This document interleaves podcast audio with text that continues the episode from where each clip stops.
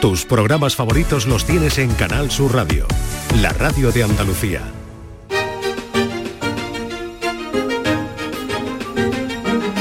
En Canal Sur Radio, Días de Andalucía, con Carmen Rodríguez Garzón. Continuamos en Días de Andalucía en Canal Sur Radio. Les acompañamos hasta las 11 de la mañana en este domingo 3 de diciembre es el Día Internacional de las Personas con Discapacidad. Más de 4 millones de españoles tienen reconocida alguna, alguna discapacidad. Son más de 500.000 en Andalucía.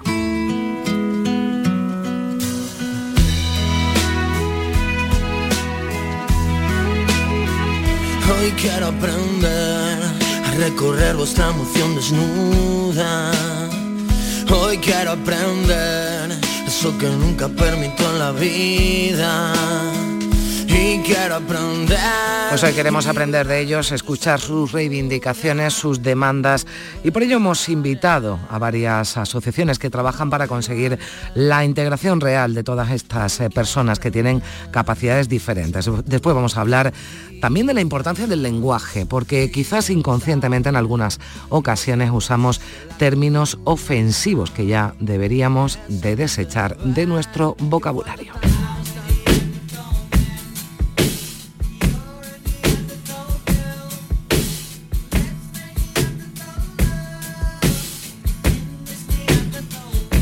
Y nos acercaremos además al yacimiento arqueológico de Capellades en Cataluña. Es uno de los más importantes del país. 40 años de excavaciones han permitido hallar miles de restos y una de las directoras de los trabajos estará con nosotros en Cuadernos de Arqueología con Manuel Navarro.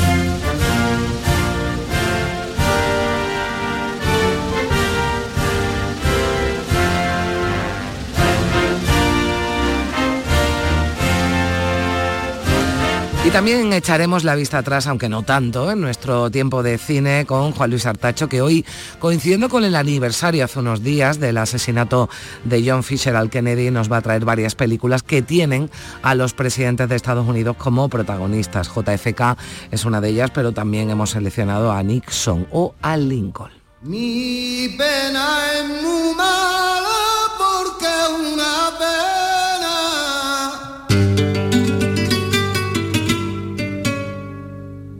Que yo no quisiera que se me quitara.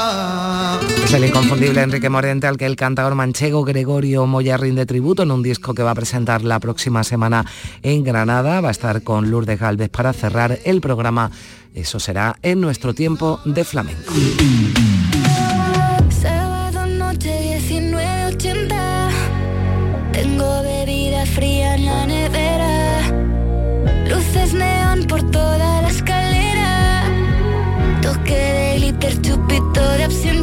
Y yo soy un minón. Seguro que muchos han bailado, van a bailar esta canción en sus comidas o cenas de Navidad, de las que también vamos a hablar hoy. Como el equipo de Días de Andalucía lleva vida monacal, llevamos vida monacal los fines de semana, pues nos la ponemos hoy para empezar este, esta segunda hora de programa. María Chamorra, que hace el trabajo de producción, está ya bailando y moviendo las pies porque las manos eh, les hacen falta para la realización. Juanjo González en Sevilla y José Manuel Zapico en Málaga. Te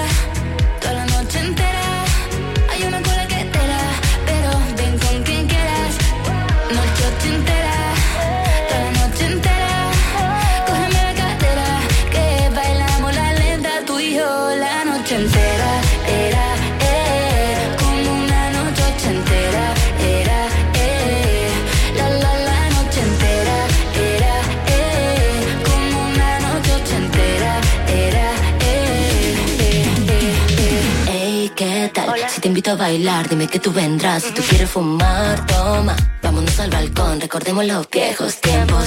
Esos tiempos de dance de locura y de sexo. Aquí estamos los dos y me siento viajar directo a ese momento.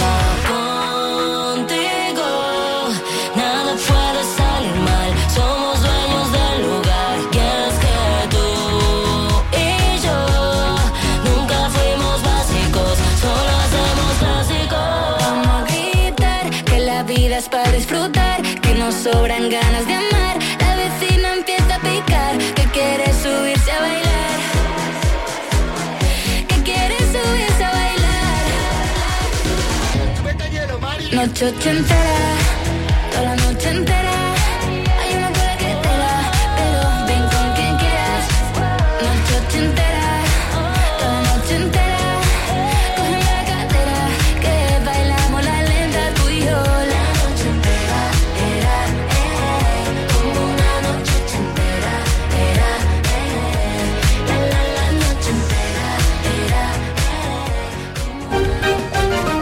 Canal Sur Radio, Días de Andalucía. La Navidad comienza con la primera logroñesa. El mazapán de siempre, artesano, tradicional. Mazapán de Montoro, bombón de mazapán, turrón blando o torta imperial. 70 años de historia compartiendo contigo lo mejor de la Navidad.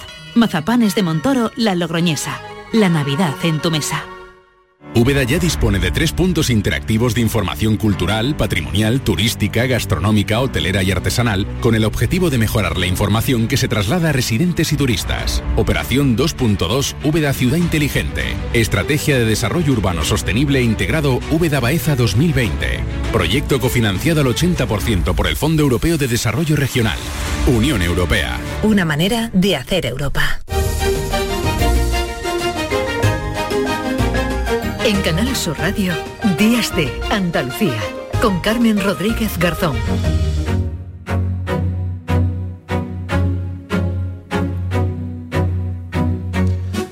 La mañana y 7 minutos. Hoy se celebra el Día Internacional de la Discapacidad. Más de 4 millones de personas en España, 500.000 en Andalucía, tienen reconocida alguna discapacidad. Los distintos colectivos que los representan han centrado sus peticiones este año en la tarjeta europea de discapacidad para que haya un reconocimiento europeo mutuo de esa discapacidad entre todos los países. De ello vamos a hablar a esta hora con la presidenta de COCENFE, que es la Confederación Andaluza de Personas con Discapacidad Física y Orgánica, una asociación que nació en 2014 y que tiene entre sus objetivos la promoción, la defensa de los derechos y la mejora de las condiciones de vida de las personas con discapacidad en Andalucía y también conseguir, como no, su plena integración en la sociedad. La presidenta de COCENFE es Rocío Pérez. Hola Rocío, ¿qué tal? Buenos días. Hola, buenos días. Bueno, y es el día, aunque no debe ser el, único, ¿no? En el que tienen la oportunidad de reivindicar lo mucho, ¿verdad?, que queda todavía por hacer para la integración eh, total. Bueno, podríamos hablar de empleo, de educación, de, de accesibilidad. ¿En qué, ¿En qué ponen el foco este año?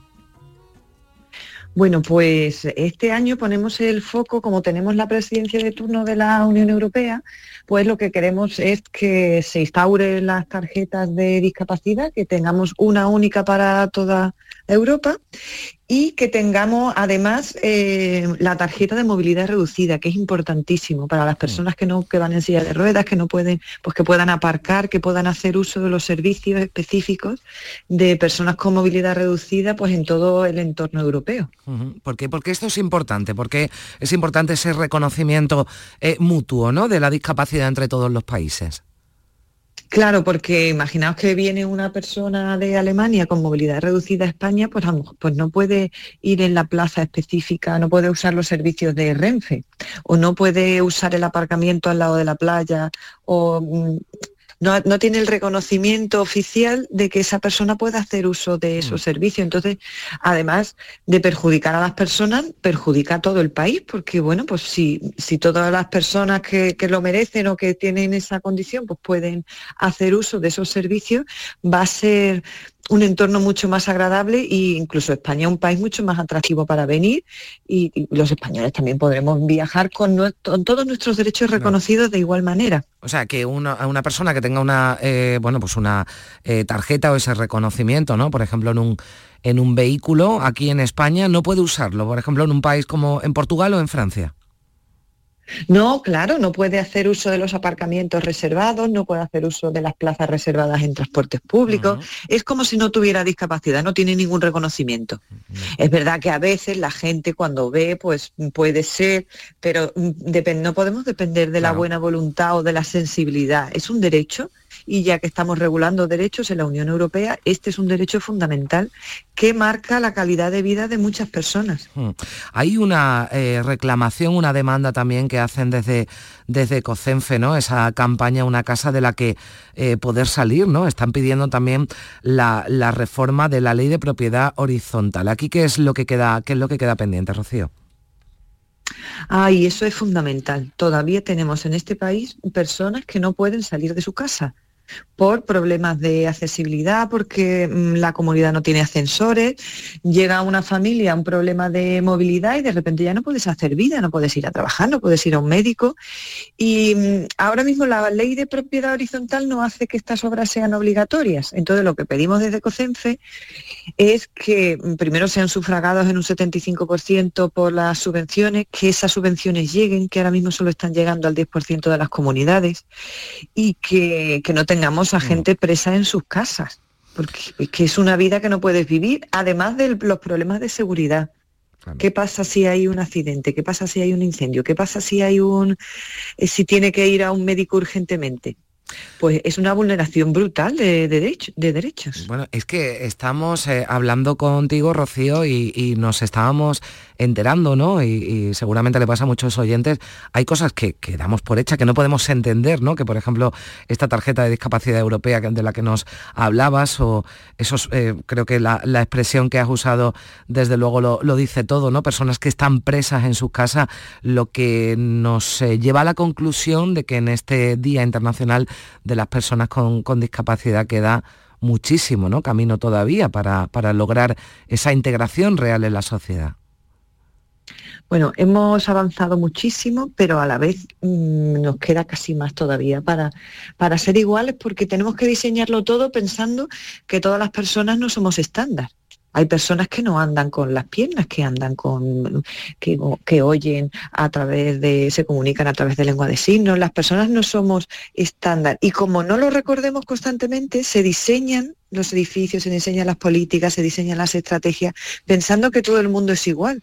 Y ya somos entre un 10 y un 15% de la población. Mm. El problema es que, tenemos que recordarlo constantemente. Y para eso, el día 3 de diciembre, pues mm, dicen, es que solo hay que acordar. Bueno, vamos a acordarnos todo lo posible.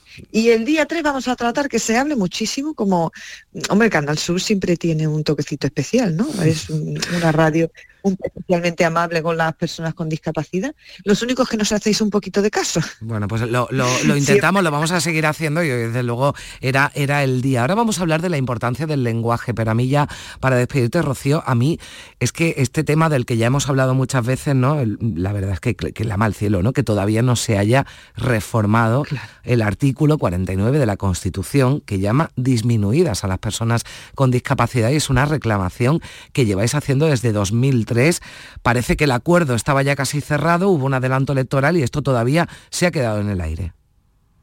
Exacto, seguimos siendo disminuidos a nivel de la Constitución y eso también es una brutalidad. Es que mm, socialmente mm, te pueden llamar disminuido, no, mm, no es incorrecto. Entonces ya que habíamos logrado un consenso que más o menos que todos los partidos, ¿quién va a estar en contra de eso? Hay tan pocos consensos en este país y sin embargo en discapacidad logramos muchos porque mm, nadie que, sea medianamente decente se pone en contra, todo el mundo está a favor.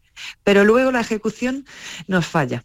Así que mm, hablar mucho de estos temas. Pues ¿Cómo, hacéis? Bueno, creo que es un día además hoy importante para hablarlo y además eh, dentro de tres días eh, estamos con el eh, celebrando el Día de la Constitución, así que yo creo que es muy apropiado que recordemos que esto todavía está en la Constitución, que a lo mejor hay gente que lo desconoce, aunque desde colectivos como COCENFE, bueno, pues lo vais reclamando continuamente artículo 49 de la Constitución en el que todavía se llaman disminuidas las personas con, con discapacidad. Eh, Rocío Pérez, eh, presidenta de Andalucía Inclusiva, COCENFE, muchísimas gracias por estar con, nosotros y, seguiremos, seguiremos escuchando, claro que sí, no podemos hacerlo de otra forma. Muchísimas gracias. Gracias, Rocío. Un abrazo. Sí. Se salen, se salen por la capacidad, por la superación, esfuerzo, talento y actitud. Se salen por sus logros, con ellos la afición grita a darlo todo. Sí, se salen por la capacidad, por la superación, esfuerzo, talento y actitud. Se salen por sus logros, con ellos la afición grita a darlo todo. Y lo mejor está por venir. Se salen. Casualidades no valen aquí, no. Quizás por eso la pasión coge fuerza y peso. Tu día día de motivación queda impreso. A mí, tú. Pues decíamos que el lenguaje importa, importa más de lo que pensamos. Fíjense en la nueva campaña de la Fundación Juan 23 por el lenguaje inclusivo. Subnormal. Tarada.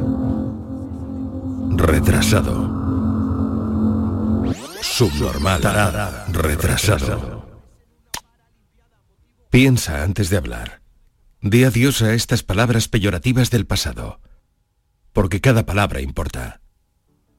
3 de diciembre. Día Internacional de las Personas con Discapacidad. Cada palabra importa. Pues claro. Fundación Juan 23. Fundación Juan 23, una entidad que lleva más de 55 años trabajando para la inclusión social y laboral de personas en situación de vulnerabilidad. Nuria Pireto es la responsable de comunicación de esta fundación. Hola Nuria, ¿qué tal? Buenos días. Buenos días, Carmen. Bueno, durísima la campaña, pero creo que necesaria, ¿verdad? Porque hay que desterrar y desechar ya de nuestro vocabulario, ¿no? Palabras como estas. Pues efectivamente, ¿no? Al final el lenguaje refleja quiénes somos. A través de él incluimos o discriminamos, ¿no? Estas palabras que se usaban hace años para referirse a las personas con discapacidad se empleaban con, con naturalidad y con normalidad. Existía hasta el día del subnormal hace, hace algunos años, ¿no? Y con el paso del tiempo se vio la necesidad de, pues de sustituir estos términos para no perpetuar pues unos estereotipos que nada tienen que ver con las personas con discapacidad. Pero ya los teníamos incorporados en nuestro lenguaje habitual, ¿no? No tienes más que ver, meterte en cualquier red social, buscas estos términos, estas palabras, y es increíble la cantidad de mensajes al segundo que se producen utilizando estas palabras, ¿no? Claro, porque y ahí de eso te iba a preguntar, porque claro, Nuria, ahora decimos eh, es verdad, ¿eh? que cada vez, eh, afortunadamente, eh, estas palabras no se usan ya no para referirse a una persona con discapacidad, sino como un insulto, ¿no? Para, bueno, pues lo hemos escuchado en una discusión, por ejemplo, de tráfico, ¿no? Que, que se pueden usar estas palabras, pero es que las redes sociales todavía han hecho más daño, ¿no? Porque muchas veces bajo el, anonimato, ¿no? Que te, que te, que te puede dar una cualquiera de las de las redes sociales, pues uno pues se siente, digamos, bueno, pues más protegido, ¿no? A la hora de, de soltar cualquier barbaridad como esta. Así es, tú lo acabas de decir, ¿no? Que, se siguen utilizando para, para, menospreciar o descalificar como, como insulto a cualquier persona ya, ¿no? Por eso nuestra invitación es a toda la sociedad, ¿no? Para hacer esta reflexión y decir adiós a estas palabras que, que ya son del pasado, sobre todo para construir entre todos una sociedad más respetuosa e inclusiva para todas las personas, mm. independientemente de sus capacidades. Mm. Fíjate, Nuria, que este sábado hablábamos del estigma, ¿no? Por ejemplo, de las personas que mm. conviven con el, con el VIH y aquí hay mucho también de rechazo. El lenguaje, desde luego, no ayuda a esto. No, no, efectivamente, es a través de nuestras palabras incluimos o excluimos. Entonces es importante que hagamos esta reflexión, o sea, que cuando las vayamos a utilizar, mira, nosotros con que cuando mm. las, personas que las tienen integradas en su vocabulario, cuando las digan, si su siguiente pensamiento sea, uy, esto pues no tenía que decirlo, o sea, para nosotros será un éxito de la campaña, ¿no? Mm. O sea, que hacer este ejercicio, que, que, abandonemos estos términos es fundamental, ¿no? Porque el lenguaje eh, nos define, nos define quiénes somos. Hmm. Eh, bueno, cuéntanos un poquito la campaña porque hemos escuchado, bueno, pues eh, ese, ese, fragmento, ese audio, pero es una campaña que tiene carteles, eh, que tiene incluso códigos QR, ¿no? Para que el usuario pueda participar, ¿no? Directamente, cada palabra importa.com, lo digo por si alguien quiere, quiere entrar, ¿no? Y echarle un vistazo. Sí, pues eh, bueno, nosotros al final cuando mm, creas eh, una campaña de este tipo, ¿no? Que invitas a una reflexión en un mundo tan saturado de mensajes, ¿no? Eh, que recibimos mm. impactos millones al día, ¿no? Pues era necesario provocar esta llamada de atención, ¿no? Por eso tú decías que es una campaña dura, ¿no? Pues sí, pues porque estamos mm. mostrando estas palabras directamente a las personas para dejar que cada uno sienta la emoción que quiera, porque ha habido reacciones de todo tipo, ¿no? Pero sí que ha habido una reacción común eh, que es ese primer shock, ese primer impacto, y después eh, muchas personas nos dicen, jo, es que es verdad, es que ni me lo había planteado, efectivamente, ¿no? Mm. Por eso inundamos Madrid de carteles eh, en metro, autobús, incluso en el, Teatro López de Vega, en plena Gran Vía, ¿no? Están estas palabras permanentemente, pero no solo pretendemos este objetivo de, impacto inicial, ¿no? De visibilidad, que es necesario para diferenciarse en este, ya te digo, en este mundo mm. saturado de mensajes, sino fomentar esta conversación, que sea más consciente y respetuosa en torno a la inclusión. Y como decías, a través de este código QR en, esta web que hemos creado para la campaña, pues ahí está todo este vídeo que habéis eh, mm. eh, puesto en, antena, otra serie de testimonios de compañeros nuestros también que reaccionan ante estas palabras, ¿no? que cuentan lo que sienten cuando las ven. Y yo lo que invito pues, es a toda tu audiencia, a vuestro equipo, a ti, a que la hagáis vuestra, porque al final es una campaña mm. que lanzamos nosotros, pero nuestro objetivo es que la compartáis y que la hagáis, y la hagáis vuestra. Bueno, la Fundación Juan 23 que trabaja en Madrid, pero yo creo que esta campaña se puede trasladar desde luego a todo, a todo el país y por eso la hemos querido traer aquí para, bueno, pues, eh, para hablar de, la importancia, como decíamos, de, del lenguaje que puede eh, influir, bueno, pues para para incluir o para discriminar, ¿no? Y en ese, en ese caso y con ese objetivo se hace esta campaña. Eh, yo te agradezco mucho, Nuria Prieto, responsable de comunicación de la Fundación Juan 23, que nos hayas atendido unos minutos aquí en Canal Sur Radio. Muchísimas gracias a vosotros por la oportunidad. Gracias, adiós.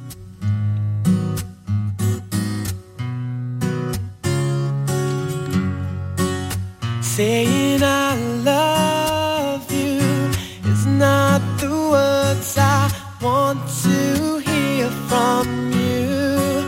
It's not that I want you not to say, but if you only knew how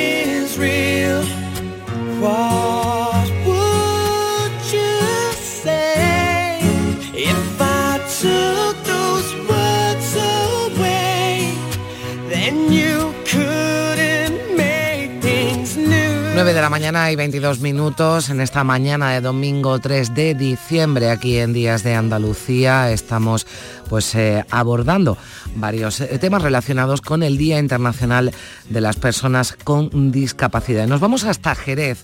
Afanas Jerez, eh, Asociación para la Atención de Personas con Discapacidad Intelectual, ha lanzado una campaña de sensibilización con el objetivo de llevar a la reflexión y promoviendo la participación de, activa de la comunidad. Quiere crear conciencia entre la población a través del mensaje Déjame ser. Vamos a saludar a esta hora a Jesús Bernal, que es el presidente de la Asociación Afanas Jerez. Hola Jesús, ¿qué tal? Buenos días. Hola Jesús. Ay, pues tenemos algún problema eh, con esa comunicación con Jesús Bernal de Afanas eh, Jerez. Vamos a intentar recuperar ese contacto. Eh, Jesús, ¿nos escucha? Buenos días. Hola, muy buenos días, ¿Qué, Carmen. ¿Qué tal? Buenos días. Bueno, cuéntenos un poquito, ¿qué es esta, qué quieren con esta campaña, con este Déjame ser? Pues eh, desde nuestra asociación ya llevamos varios años lanzando una campaña de sensibilización en torno al 3 de diciembre, que como vamos, bien has dicho, es el Día Internacional de las Personas con Discapacidad Intelectual. Entonces, en esta campaña, a través de medios de comunicación y redes sociales, siempre con el objetivo de llevar a la reflexión, promoviendo la participación activa de la comunidad en el proceso de sensibilización. Entonces, este año hemos lanzado el mensaje Déjame ser, que quiere contribuir a la consideración de ciudadanía de las personas con discapacidad intelectual, favoreciendo su autodeterminación, el poder de elegir y decidir sobre su vida. Mm. Bueno, lo que, lo que pretendéis es que cualquier eh, persona, aunque tenga capacidades diferentes, pueda formar parte de cualquier actividad ¿no? que, desarrolle cualquier otra persona, cualquier otro miembro ¿no? de la sociedad. Claro, demandan el derecho a participar y a decidir y a ser partícipes de decisiones que afecten a sus vidas. Mm. El derecho igualitario de contribuir, es decir, poder ser ciudadanos de pleno derecho. Claro, porque si uno no está dentro de las instituciones, no participa en las eh, decisiones, pues eh, no tiene los mismos derechos, ¿verdad?, que el resto de la ciudadanía. Sí, mira, desde el centro ocupacional se ha realizado este año este vídeo que recoge un experimento real a través de entrevistas a diferentes personas sobre su proyecto de vida futuro. Eh, este vídeo nos ayuda a reflexionar sobre las oportunidades que tienen las personas con discapacidad y las personas que no tienen discapacidad. Entonces, eh, la verdad que tiene un mm. mensaje muy profundo y muy claro. Eh, creo que es importante para la sociedad el que les llegue esta reflexión. Bueno, pues nosotros la hemos querido traer aquí, déjame ser. Eh, pues quieren participar como cualquier otra persona en las actividades cotidianas, en las decisiones que se toman las instituciones, en el acceso al empleo para ser ciudadanos de pleno derecho. Es lo que hacen desde esta entidad jerezana, Afanas Jerez. Jesús Bernal es su presidente. Jesús, buen día, muchas gracias por estar con nosotros. Gracias. Adiós. Adiós. Adiós. Tú estás aquí desde mucho tiempo antes de existir. Cuida de mí, protegiendo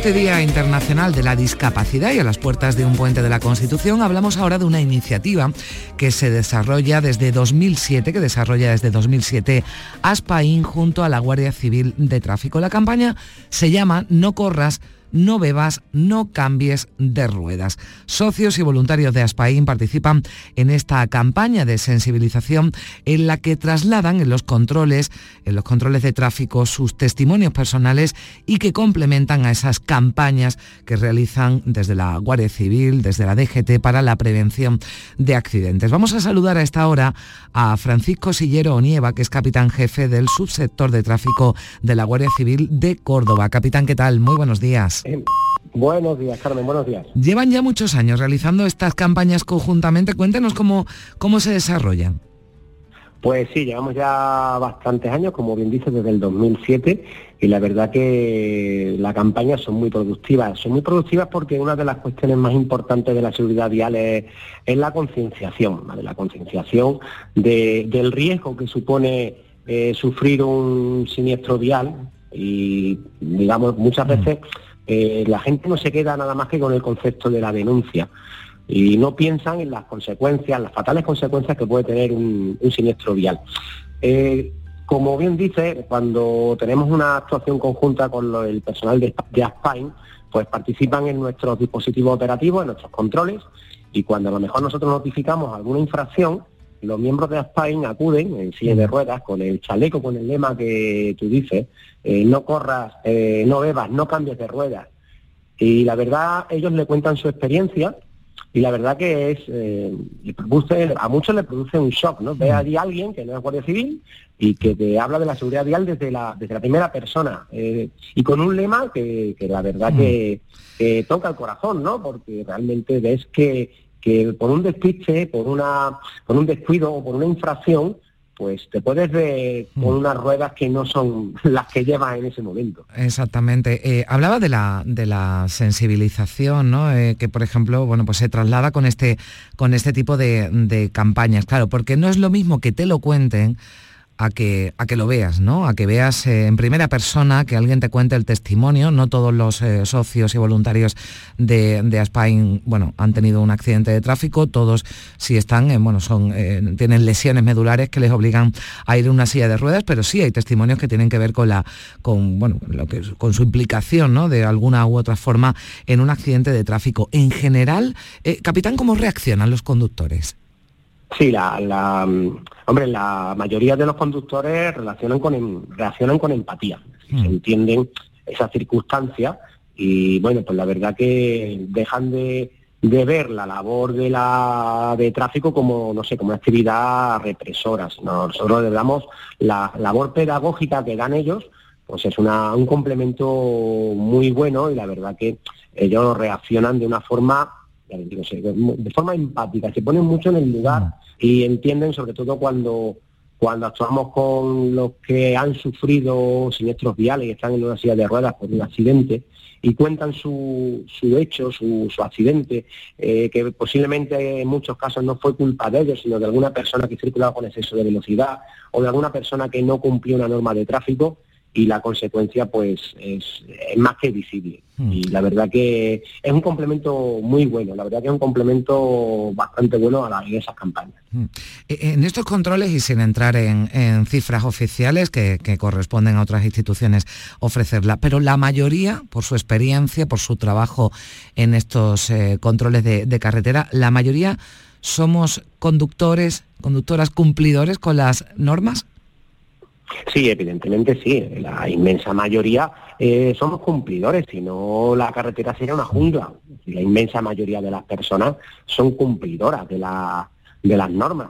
Si no, Carmen, sería imposible circular por la carretera. Evidentemente, eh, nosotros ante la, por ejemplo, ante un control de velocidad en el que se mm. formulan a lo mejor 20 denuncias por no respetar eh, la normativa, pero a lo mejor se han controlado 2.000 vehículos, 3.000, es decir, que no es realmente eh, todos esos vehículos que dan controlados, se saca luego una estadística que corresponde a otros organismos eh, valorarla y demás, pero realmente la inmensa mayoría de las personas somos cumplidoras con la normativa. Bueno, afortunadamente, como se dice, si no la carretera sería una jungla, pero quizás tenemos el concepto nosotros mismos de que cumplimos, pero que el resto no, no lo hace, ¿no? Pero son días ahora de mucho tránsito en las carreteras, con mal tiempo además en muchas zonas. ¿Qué mensaje le enviamos a los eh, conductores? Porque no consumir alcohol, eso eh, está claro o debería estar claro, pero también distracciones, exceso de velocidad están detrás ¿no? De la mayoría de accidentes. Sí, efectivamente. Como bien dices, la distracción es la principal causa de, accidente. Eh, realmente pensamos que, que, podemos ir muy pendientes de la conducción, pero tenemos un dispositivo que se llama teléfono móvil con muchísimas aplicaciones mm. y es un sistema, un dispositivo que, que nos despista, que nos quita la atención de la carretera. Y en el momento de conducir hay que tener todos los sentidos en la carretera y olvidarnos del teléfono, no ya de solo de las llamadas de teléfono, que de hace tiempo todos los vehículos cuentan con sistemas Bluetooth de manos libres, sino de las aplicaciones de mensajería instantánea, que son las que realmente mm. más distracción nos producen, de las aplicaciones tipo GPS, todas esas cuestiones hay que manejarlas antes de, arrancar el vehículo, introducir en nuestro GPS, ya sea del propio vehículo o del teléfono móvil, nuestro destino, y cuando arrancamos el vehículo y nos colocamos el cinturón, dedicarnos al 100% a la atención de la carretera. Mm. Porque sí, siempre podemos pensar por mandar un mensaje o por leer un mensaje no pasa nada, pero, pero sí que pasa. Además del puente, capitán, llega la, Navidad, que también la tenemos a las puertas, ahí ya, ¿no? Y lo hemos visto muchas eh, comidas de, empresa. También se incrementa su, su trabajo en Navidad. ¿Es eh, normal que a partir de ahora nos encontremos más controles en las carreteras? Sí, evidentemente. Eh, durante las épocas navideñas, bueno, ya a partir de esta fecha comienzan todas esas comidas de Navidad, comidas de compañeros, de empresas y de amigos, y evidentemente en esa fecha, pues los miembros de la agrupación de tráfico de la Guardia Civil, pues nos centramos, eh, aumentamos la presión en el tema de los controles de alcohol y drogas, porque realmente pues, suponen un peligro. El tema del, del alcohol pues eh, no solamente nos produce una falsa sensación de seguridad, pero además disminuye nuestros reflejos. Es decir, el, mm. tema del, alcohol, pues evidentemente si voy a conducir tengo que olvidarme totalmente del alcohol. Eh, la única cantidad mm, o el único grado de alcohol para conducir con seguridad es cero, mm. porque aunque estemos en cifras negativas legalmente, pues el alcohol siempre afecta al organismo, siempre nos va a disminuir los reflejos y además me va a producir una cuestión que es una falsa sensación de seguridad, mm. por tanto la única sensación para conducir, perdón, la única graduación para conducir con seguridad es cero. Y evidentemente es lo que tratamos del de, mensaje que tratamos de transmitir desde la agrupación de tráfico de la Guardia Civil y en el que os pediría, digamos, que nos echaran una mano a concienciar al personal. Pues eso es lo que estamos eh, intentando porque es importante, queremos que todos los que nos están escuchando hoy estén también escuchándonos después del puente, después de, Navidad, no queremos dejarnos a nadie en la carretera ni, ni tampoco ¿no? que sufran accidentes graves, por eso creo que es importante recordar esta campaña, no corras, no bebas, yo añadiría también, no te distraigas y no cambies así de, ruedas, así que es eh, importante que seamos eh, consciente de todo eso y sobre todo del trabajo que hacen desde la, desde la Guardia Civil de, tráfico, porque eh, usted lo decía al principio, esto no es una cuestión de denunciar, es una cuestión de prevenir, de no tener que lamentar accidentes en, nuestras carreteras, así que, que ya lo saben. Son consejos que todos deberíamos saber, pero que no está de más recordar porque eh, siempre ¿no? nos encontramos con noticias desagradables en esta época del año. Así que solo me queda agradecerle Francisco Sillero Onieva, capitán jefe del subsector de tráfico de la Guardia Civil de Córdoba, que nos haya atendido aquí en Días de Andalucía, en Canal Sur Radio. Gracias. A vosotros por de nosotros. Gracias. Gracias,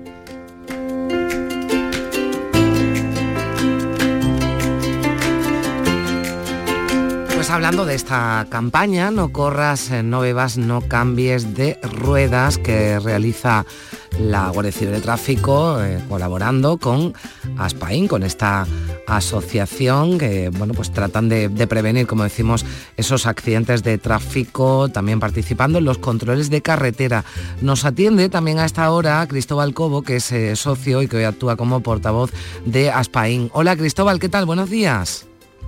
Hola, buenos días, ¿qué tal? Bueno, desde su asociación intentan ayudar, ¿verdad? Con, sus propias historias, eh, les cuentan, ¿no? Por ejemplo, en esos controles a, a los conductores y hablamos en algunos casos de historias muy trágicas, pero bueno, pues que han querido que por lo menos sirva para algo, ¿verdad? Para prevenir que haya, que haya accidentes en, en las carreteras. Exacto, en la campaña de no, no beba, no corra y no cambie de ruedas estuvimos junto a la Guardia Civil eh, haciéndonos ver desde mm, una posición un poco más cercana a los conductores para que así vean lo que sucede después de un accidente de tráfico. Mm. Eh, a mí me gustaría, Cristóbal, le preguntaba antes al, capitán Sillero, pero eh, usted que también habrá, habrá tenido, tiene también su, experiencia, ¿cómo, ¿cómo reaccionan normalmente los, los conductores cuando, cuando se acercan, cuentan eh, su historia, ¿no? Le piden que, tengan cuidado al volante. Pues sí, se quedan pues, en el momento un poco sorprendidos porque cae un poco en la realidad de lo que puede suceder a la hora de tener una pequeña distracción o de hacer cualquier infracción al volante bueno, algunos eh, me imagino con sorpresa, pero em, lo, normal es que actúen ¿no? de forma comprensiva, que incluso bueno, pues les pregunten ¿no? ¿Qué, les ha pasado, cómo, cómo, cómo llegaron ¿no? a estar así. Sí, claro, lo normal es preguntar siempre de cómo sucedió para quedarnos en la situación en la que estamos y nosotros pues, respondemos con total naturalidad.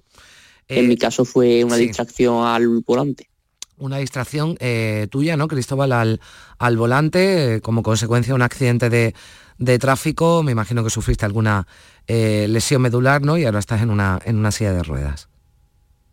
Sí, exacto. Yo fue una distracción, una curva.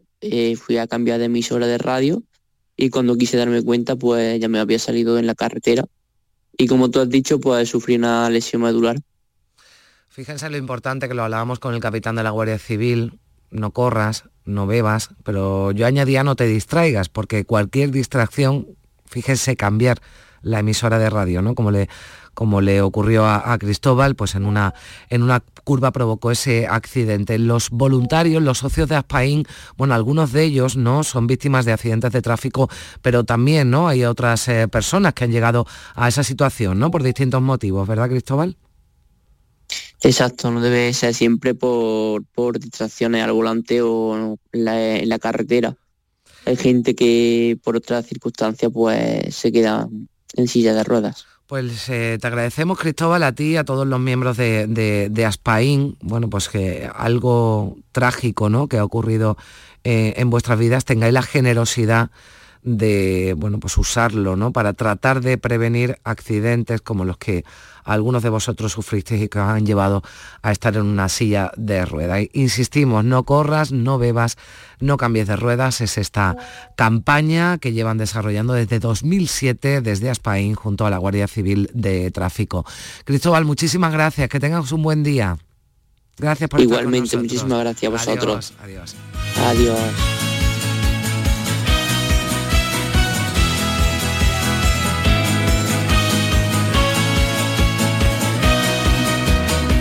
Veces que estoy donde quiero estar, hay días que todo funciona. Hay noches que están repletas de sol y hay miradas que impresionan.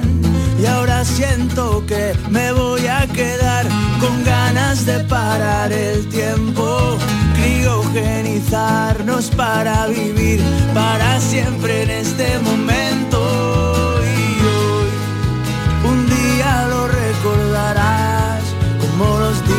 Felices y ahí voy, que nada nos puede parar, somos invencibles.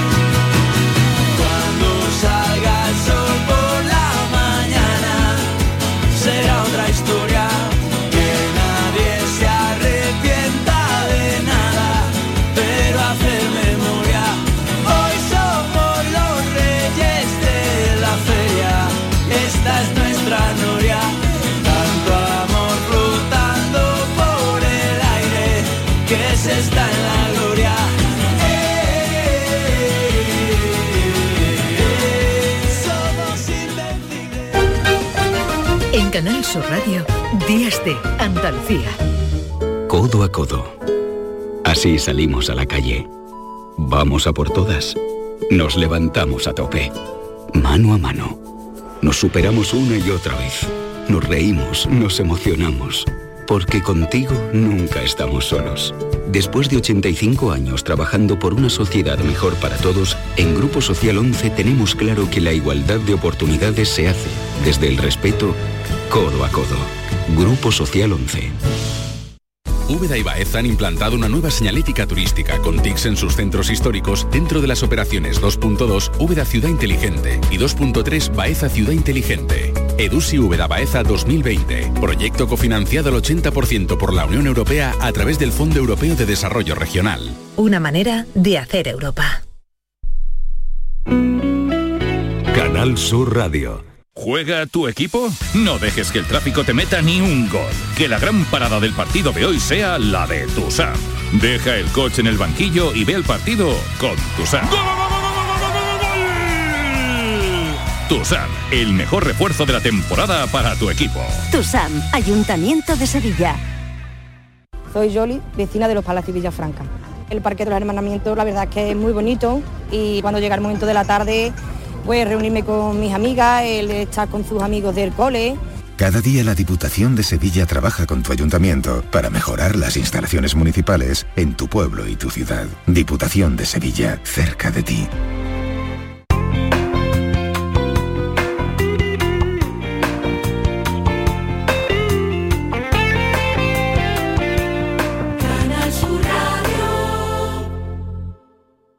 Existe un lugar donde cada paso es una obra de arte, donde la tradición forma parte del futuro, donde el tiempo se detiene para disfrutar cada segundo.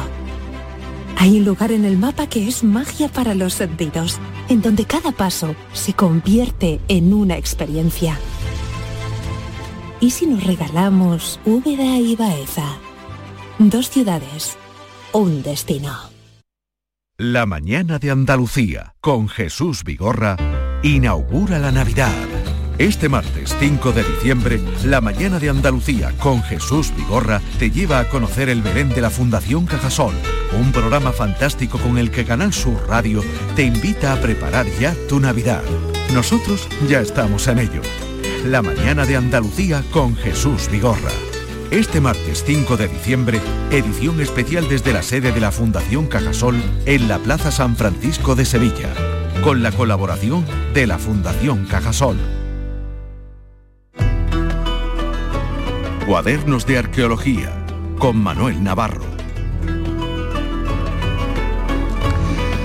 13 minutos para llegar a las 10 de la mañana. Hola, Manuel Navarro, Manolo, ¿qué tal? Buenos días. Muy buenos días, Carmen. ¿Qué tal? ¿Cómo te encuentras?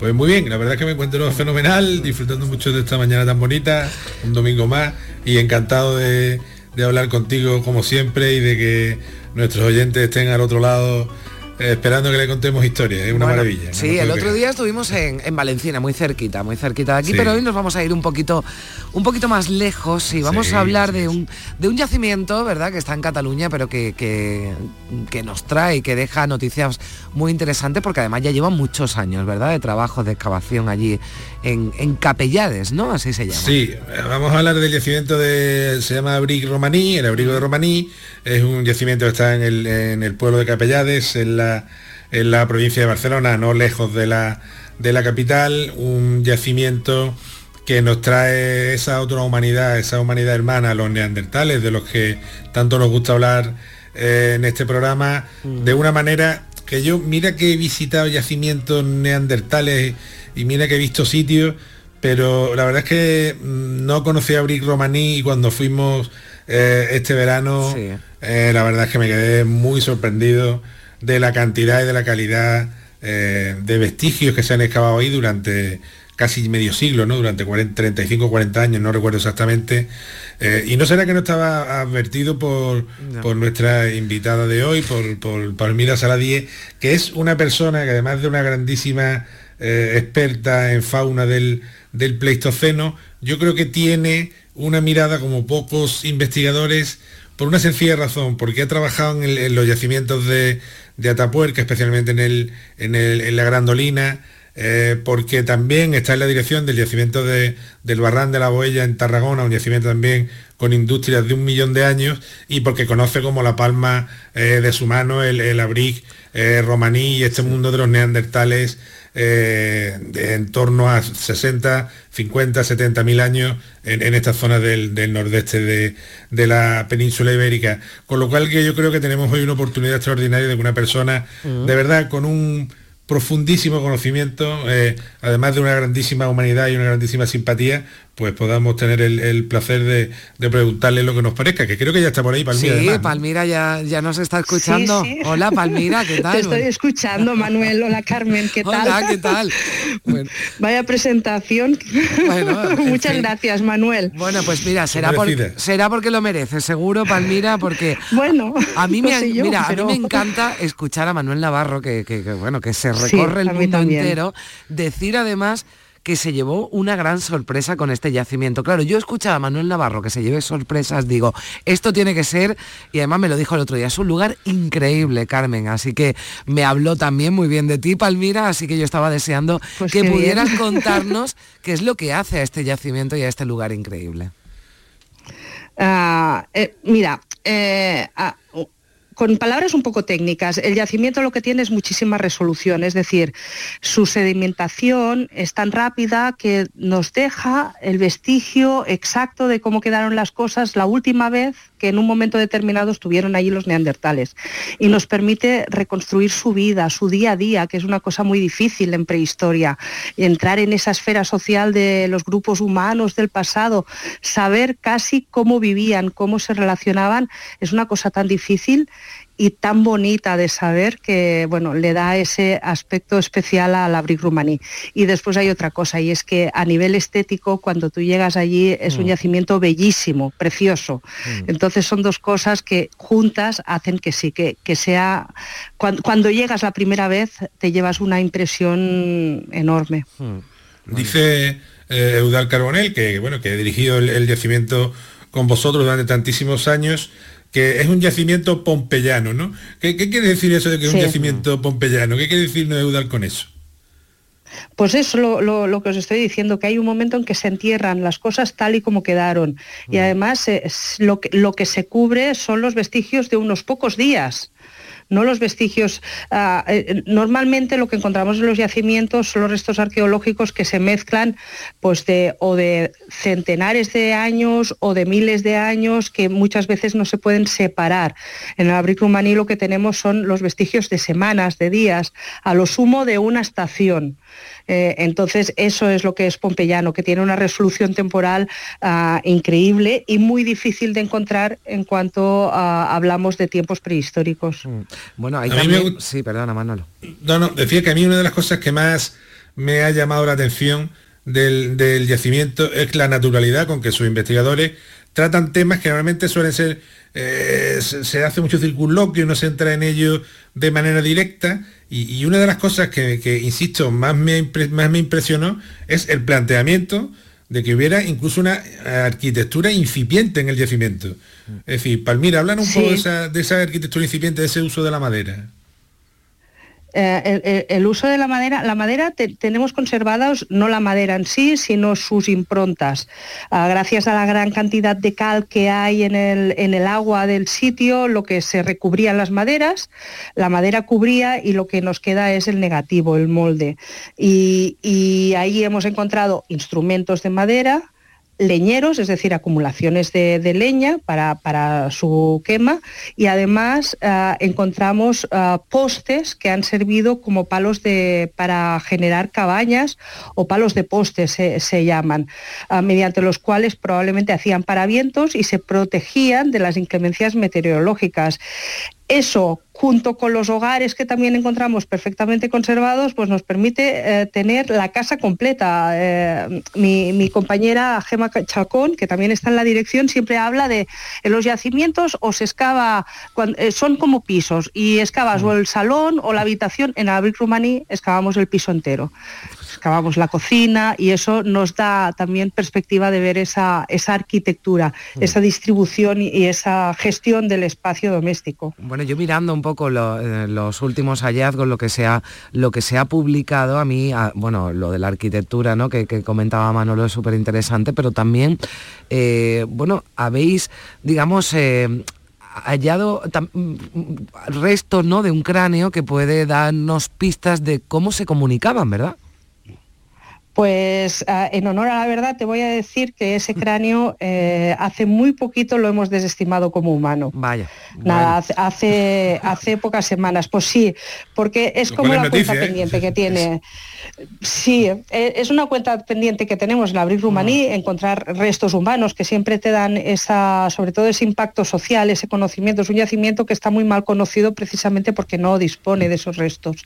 Y, tener esos restos humanos pues, pues nos daba esa, esa, e, ese conocimiento, ese impacto social. Pero bueno, finalmente, después de, estudiarlo, restaurarlo, ha sido muy importante. Tenía una capa de travertino que nos, que nos engañó bastante y hemos tenido que recular. Bueno, en ciencia a veces esto pasa. Nos, nos, tal vez nos precipitamos, pero bueno, se tiene que decir la verdad y, ese cráneo no, no pertenece a, a un neandertal. Bueno, vamos a esperar a ver si encontramos otro en el futuro. Lo cual nos honra Palmira porque, bueno, reconocer, no, mm, en España ya se sabe que especialmente lo de Sostenella y no Mendalla es lo común, ¿no? Es decir, yo creo que os, honra muchísimo eh, que, la ciencia se imponga, ¿eh? ¿no? Es, difícil Tirar, atrás una noticia así, pero se tiene que decir la verdad porque si no después esto se hace bola y, cómo, das la cara por una cosa que no es, sabiendo que no es. Cuando no lo mm. sabes y estás equivocado, estás equivocado. En este caso lo tenemos claro y, no, no, que no, quita, son restos Que no quita Palmira que, pueda, que pueda, que pueda haber otros, eh, otros hallazgos, ¿no? Porque ahí seguís trabajando y ya lleváis además muchos años, ¿no? si seguís excavando en el piso, años. 40 años y si, si, os pasáis por allí veréis la cantidad de tierra que hemos sacado que es mm. inconmensurable. Son 300 metros en planta y ahora estamos a 12 metros de profundidad. Y no ha salido ni un resto, pensábamos que sí y ahora ya vuelve a ser que no. Bueno, pero eh, precisamente también, pues mira, y perdona que te interrumpa un segundo, sí, no, porque La, propia naturaleza de, ser eh, campamentos estacionales, eh, pues claro, quizás también determine que, haya menos restos humanos en... Eh, porque si estaban de paso a fin de cuentas, igual los muertos no, los enterraban por allí, porque ya estamos hablando de, una, de un neandertal que tiene un, comportamiento muy complejo, has hablado del dominio perfectamente del fuego, de la eh, arquitectura, a mí me fascinaba, por ejemplo, que ahumaran, que pudieran ahumar algunos, algunas carnes, ¿no? algunos animales para su consumo, o que acumularan también quizás cráneos de alguna de algunos de sus trofeos, como pasa también en Pinilla, ¿no? Es decir, estamos ante unos neandertales muy avanzados, ¿no? Sí, estamos hablando ya de los últimos neandertales. Estamos, bueno, eh, ahora mismo en el Rumanía estamos excavando sobre los 60.000 años, pero mm. sí, ya estamos en un momento muy avanzado. Los neandertales, de todas maneras, desde mi punto de vista, son muy complejos desde su, emergencia, desde sus inicios. Mm. Incluso aquellos homínidos que, hoy en día denominamos como pre-neandertales, los que encontramos en la cima de los huesos, en Atapuerca o en Grandolina, también en Atapuerca, ya son gente muy avanzada. Lo que pasa es que no tenemos los vestigios de ese simbolismo, de ese pensamiento abstracto. Eso no significa que no dispongan de él. Y en el caso de los neandertales, que ya disponemos, aunque no es equiparable a lo que veremos con los Homo sapiens, ah, ya tenemos esos vestigios. No, no hay dudas de que tenían un mundo cognitivo complejo. El fuego creo que fue un, yo, eh, eso no lo puedo demostrar, pero yo creo que el fuego fue un elemento esencial en esa complejidad y en esa capacidad de abstracción y de comunicación entre los seres humanos. Bueno, pues esa complejidad de ese yacimiento hemos hablado, ha sido un placer escucharte, eh, Palmira Saladie, de codirectora, eh, codirige en Capellades ese yacimiento neandertal de Abrique Romaní, al que, bueno, aparte de Manuel Navarro, tendremos que acercarnos si podemos para, para disfrutarlo. Muchísimas gracias, Palmira, que tengas un buen día. Gracias a vosotros, igualmente. Feliz domingo a todo el mundo. Feliz domingo. Manolo, un beso fuerte. Un beso fuerte. Hasta la próxima semana. Adiós. as we stand by the flash of a neon light. Split the night and catch the sound of silence. And in the naked light I saw ten thousand people, maybe more. People talking without speaking People hearing without listening. People writing songs that voices never shared. No one did disturb the sound of silence. Fool said I, you do not know. Silence like a cancer grows.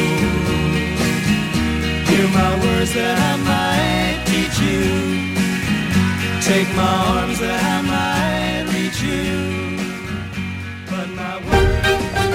En Canal Sur Radio, Días de Andalucía.